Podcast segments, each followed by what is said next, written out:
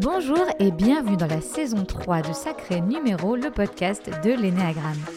Vous le savez, dans cette saison, j'avais envie de faire le lien entre des concepts et les profils de l'énéagramme, tout ça inspiré de vos questions ou de nos échanges lors de nos séances ensemble.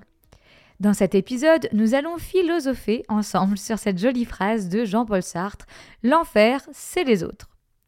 Alors, je vous l'ai déjà dit dans un épisode, nous sommes des êtres sociaux. En exemple, nous pouvons tous nous rappeler la période de confinement Covid et le sentiment d'être un peu des lions en cage sans pouvoir aller voir les gens que, nous aimions. Avant de rentrer dans, le détail de chaque profil, voici quelques notions de base sur justement ce fameux sujet les autres et le fait que nous sommes des êtres sociaux. Alors, de nombreuses théories psychosociales expliquent que nous sommes des êtres sociaux. Un des premiers, et peut-être d'ailleurs le plus connu, étant Charles Darwin et sa théorie de l'évolution, qui montre que les comportements sociaux, comme la coopération, la formation de groupe, ont fourni des avantages adaptatifs pour la survie. Autrement dit, naturellement, nous sommes plus adaptés à être et à vivre avec les autres que d'être seuls au monde sur une île déserte. Au-delà de tout ça, toutes les théories psychosociales disent que les relations à l'autre nourrissent nos besoins fondamentaux, tels que le besoin de connexion et de soutien émotionnel. Par exemple, quand vous n'êtes pas bien, vous allez voir un ami. Le besoin d'apprentissage social par mimétisme et interaction, là on peut penser aux enfants qui se développent en refaisant les gestes de leurs parents ou de leurs copains d'école. Rappelez-vous comment vous avez euh, appris votre première bêtise par exemple le besoin de collaboration, donc ça je l'ai dit avec Darwin, le besoin d'identité et d'appartenance. Donc ça, par exemple, nous, aimons bien dire que nous faisons partie de quelque chose de plus grand que nous, comme notre famille, notre groupe d'amis, notre identité professionnelle. On se sent moins seul en fait. Et le besoin de communiquer verbalement et non verbalement, bref, d'avoir des interactions. En résumé, être relié à l'autre est une caractéristique fondamentale de l'expérience de l'être humain, de notre vie, de nous quoi. Les relations sociales, elles jouent un rôle essentiel dans notre développement, dans notre bien-être physique et psychologie et dans notre survie en tant qu'espèce. Bref, vous l'avez compris, on ne peut pas faire l'impasse sur l'autre. Désolé pour ceux qui pensaient pouvoir le faire. Et même si on le voulait, en fait, on ne serait pas heureux. Bon, une fois qu'on a dit ça, un paradoxe se dessine. En séance, vous me parlez souvent des autres comme un problème. C'est l'autre qui vous énerve, que vous ne comprenez pas, qui a un regard exigeant sur vous, qui vous met la pression, auprès de qui vous attendez validation. Vous voyez là le paradoxe? Et oui, si nous avons besoin de l'autre, il peut également être source de mal-être et d'incompréhension pour nous. J'aime bien, vous, avez sûrement dû m'entendre parler, le dire, dire que nous ne sommes pas câblés de la même façon. Alors forcément, les connexions ne sont pas tout le temps à haut débit. L'énéagramme, c'est un, un, outil incroyable pour mettre de la flexibilité, de la tolérance et de la compassion dans nos relations. Et c'est pour ça que j'adore ce modèle d'ailleurs. Plus que l'autre, dans sa globalité, c'est bien souvent le regard des autres qui joue un rôle important dans notre vie et peut avoir euh, des influences dans notre quotidien. Avant d'aller détailler euh, sur la, relation à l'autre par profil, voici quelques points clés pour comprendre l'importance du regard des autres. Le regard des autres, il peut avoir un impact sur l'estime de soi. On le sait, on l'a déjà tous vécu. Des commentaires positifs, des encouragements, bah, ça peut renforcer notre confiance en nous, et dès l'enfance évidemment. A l'inverse, on peut penser aux enfances des profils 1 et 3 qui ont eu des critiques souvent constantes ou des jugements négatifs qui ont créé une diminution de leur estime de soi. Un autre point, induit par le regard des autres, c'est ce que l'on appelle la conformité sociale, c'est-à-dire la tendance que l'on peut avoir à se conformer aux normes sociales et aux attentes de notre entourage ou de notre groupe d'appartenance, parfois au détriment de ses propres désirs ou valeurs. C'est d'ailleurs pour ça que des fois, on peut faire des choses en groupe qu'on ne ferait jamais seul. Et là, on peut penser ici au profil 2 et 9, par exemple. Le regard des autres, il peut aussi nous servir comme source de validation. Coucou les profils 5 et 6. Il n'y a pas que, hein, on va voir après, mais quand même. Notez ici que l'importance du regard des autres varie comme à chaque fois d'une personne à l'autre et dépend de divers facteurs, notamment la personnalité, l'estime de soi, la culture, les expériences passées, bref, de vous, de votre vie, de ce que vous avez dans votre sac à dos. Rien n'est tout noir, tout blanc, et dans certains cas, il peut être évidemment bénéfique de prendre en compte les opinions des autres. Mais il est également essentiel de cultiver une confiance en soi et une autonomie émotionnelle pour prendre des décisions qui correspondent à vous à vos propres besoins, à vos valeurs. Alors, maintenant qu'on a posé les bases ensemble euh, de l'importance et du besoin que l'on a tous de l'autre dans notre vie, voyons comment ça s'exprime en fonction des profils. Je sais que c'est ça que vous attendez. Commençons par le type 1, hein, assez classiquement. Alors, eux, ils ont souvent conscience, voire très conscience, du regard des autres. Profil très dans le contrôle, donc forcément. Le profil 1, il peut s'empêcher de dire ou de faire ce qu'il pense en interne par peur du regard des autres. D'ailleurs, bien souvent, le profil 1, il peut avoir deux visages. Celui en société, assez lisse, gentil, accommodant. D'ailleurs, on peut dire que c'est le gendre parfait, la copine attentionnée, il sait arrondir les phrases et paraître évidemment comme quelqu'un de bien. Et le 1 à la maison. Lorsqu'il se sent en sécurité, et se détache du regard de l'autre et donc se permet d'être plus exigeant, voire plus tranchant. Donc, pour les conjoints de profil 1 qui m'écoutent, sachez que si votre conjoint conjointe est plus dur avec vous, c'est parce qu'il vous aime réellement et qu'il ou elle a reçu, a, a pas reçu, a réussi à se détacher de la pression liée à votre regard, ce qui est honnêtement plutôt positif. C'est même un signe d'attachement euh, et d'amour c'est le signe d'attachement et d'amour en fait du profil 1. Par rapport à ce qu'on disait précédemment, le 1 est relié lui davantage euh, aux autres par l'estime de soi et la conformité sociale. Ça veut dire que avec vous à la maison, si vous sentez qu'il est plus difficile, plus dur, c'est qu'il a réussi à dépasser ça. Le type 2, l'altruiste, tout est dans le nom. Hein. Le profil 2, bah forcément, c'est un des profils les plus dépendants de l'autre dans l'énéagramme. Il en a besoin pour tous les aspects euh, que j'ai cités avant estime de soi, validation, conformité sociale. En fait, pour le 2, l'autre est le moyen de se sentir aimé et pas rejeté, qui est sa peur fondamentale. Le 2, il a donc une relation déséquilibrée à l'autre. Et hum, forcément, l'autre, en fait, prend plus de place que lui-même dans sa vie. Le profil 2, il pense inconsciemment que s'il répond aux besoins de l'autre, il sera utile et donc jamais rejeté. D'extérieur, quand on est ami avec un 2, par exemple, ça peut paraître curieux, car il va aider ses amis, bien sûr, mais aussi des gens qu'il ne connaît pas. Il va se mettre dans des situations qui ne l'arrangent pas pour des gens. Euh, nous, on va le voir d'un regard extérieur en disant mais pourquoi il ou elle fait ça? Le profil 2, il peut se retrouver du coup, s'il est mal entouré, à être dans des formes de relations d'abus, car il éprouve du coup des difficultés à poser ses limites et à dire non. Le 2, il doit apprendre à poser du coup euh, ses limites et écouter ses besoins pour sortir de cette relation ultra sacrificielle à l'autre.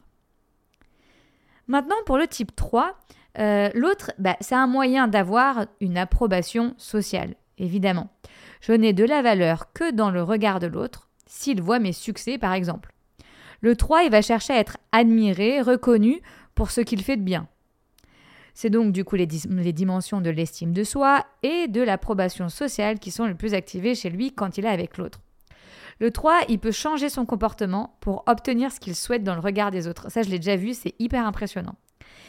Et il a besoin d'avoir des trophées à montrer. Alors un bon poste, une belle voiture, un beau parcours professionnel, sa famille, des réalisations en fait dont il est fier. Euh, ça peut être aussi la parution d'un livre, voire même sa femme. Alors rigolez pas, c'est déjà arrivé en séance qu'un profil 3 me dise ça. Bref, le paradoxe là aussi, c'est que plus il va vouloir montrer qu'il vaut quelque chose à l'autre, plus il va s'éloigner de qui il est réellement et donc de sa vraie valeur.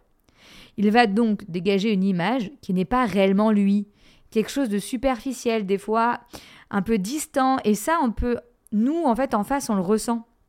C'est d'ailleurs ce que l'on appelle l'alignement. De façon assez intuitive, euh, on sent les gens qui ne sont pas alignés.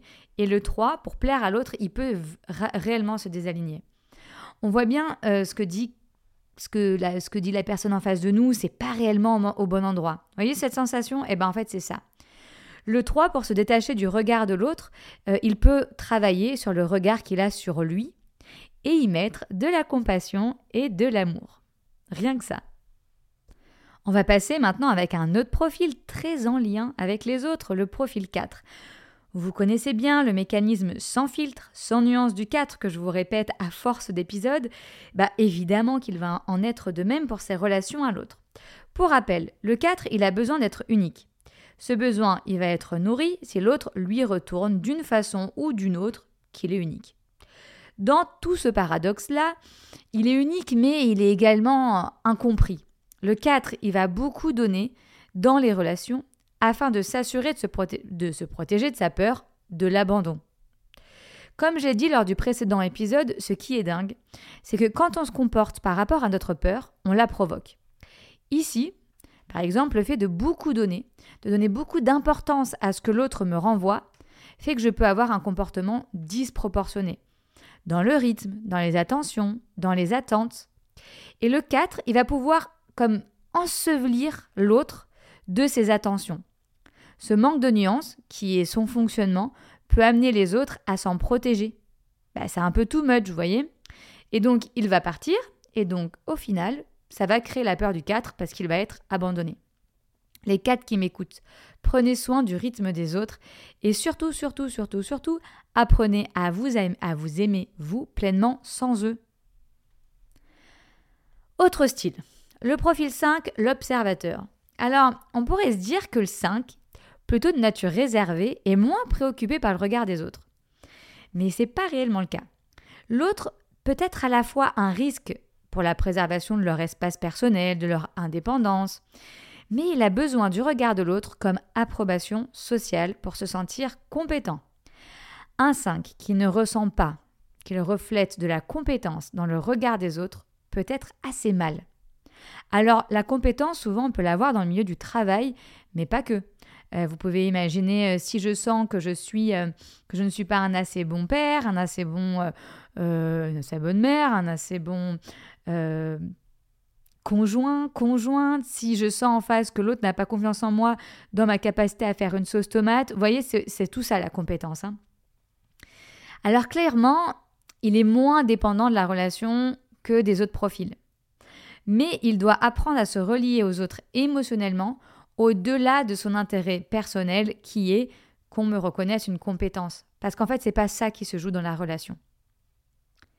Le type 6. Alors lui, il a une relation très duel à l'autre, à la fois danger mais aussi sécurité. Ça, ça pourrait être un slogan d'ailleurs pour le profil 6. Pour rappel, le 6, il va chercher la stabilité, la sécurité dans la relation. Tant qu'il ne l'a pas, il va être en défiance pour se protéger de sa peur, qui est la trahison. Le 6, il a fondamentalement besoin de l'approbation sociale et de la validation des autres. Il souhaite être soutenu. Ça sécurise en fait. Mais pour avoir accès à ce type de relation, ça peut prendre du temps. CF, sa peur.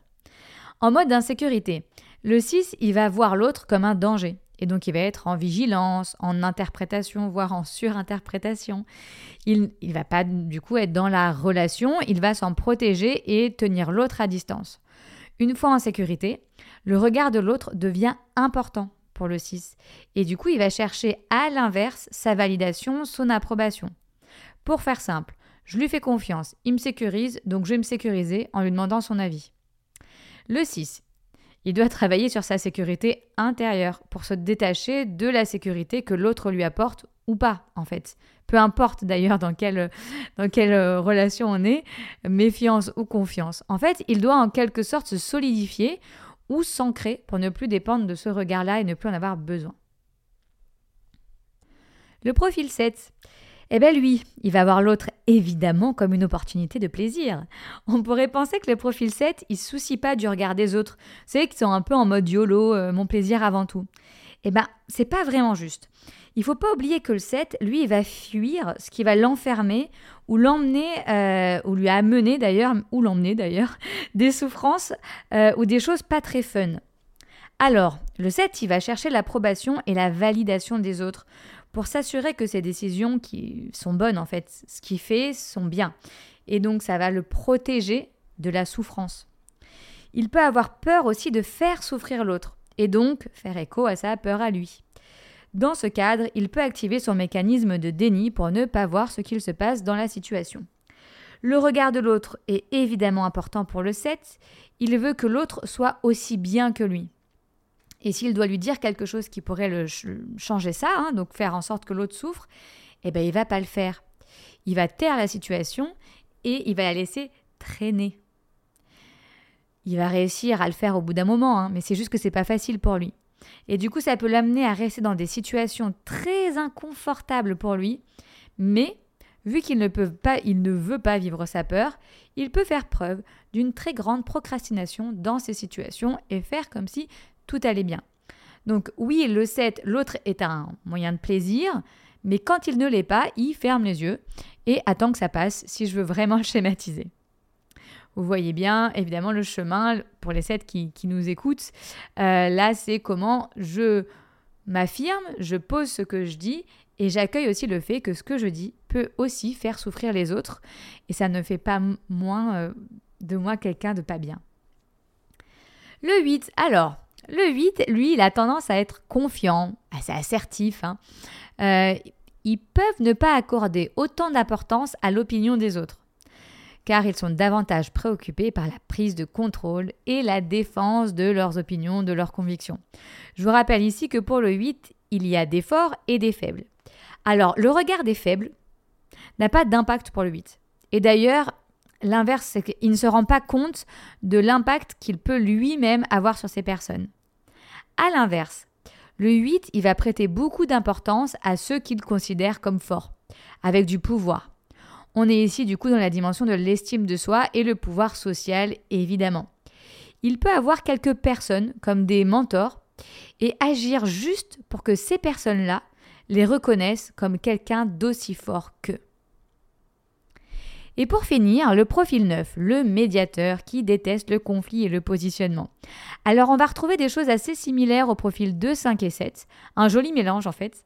Le 9, lui, il veut trouver la paix, et donc, il aime bien être dans son rythme, un peu comme un 5. En même temps, il va vouloir ne pas générer du conflit ou de la souffrance comme un 2 ou un 7. Pour rappel, le 9 ne veut pas de vague. Ce qu'on pense de lui est évidemment important, je mentirais en disant le contraire, mais c'est sûrement le profil qui peut le plus facilement prendre de la distance avec ça. L'autre est un moyen d'avoir de l'harmonie pour le 9. Il en a besoin et il a besoin d'évoluer dans, un, un environnement qu'il sécurise en fait. Il est facile de voir le neuf en sécurité. S'il ne l'est pas, il a peur de générer du conflit et donc il va réprimer ses besoins. Il va être davantage dans une position de suiveur. S'il l'est, il va s'autoriser à exprimer ses besoins, ses émotions. Donc si vous avez un neuf dans votre entourage qui se permet de verbaliser sa colère par exemple, prenez ça comme un joli cadeau, un peu comme le 1. J'espère que cet épisode a pu vous faire comprendre davantage notre relation et notre besoin d'être avec l'autre.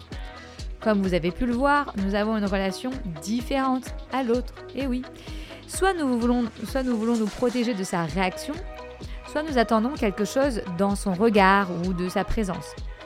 Vous le savez, l'énagramme, c'est un outil puissant de tolérance qui nous permet de mieux être avec les autres, au travail, en couple, en famille.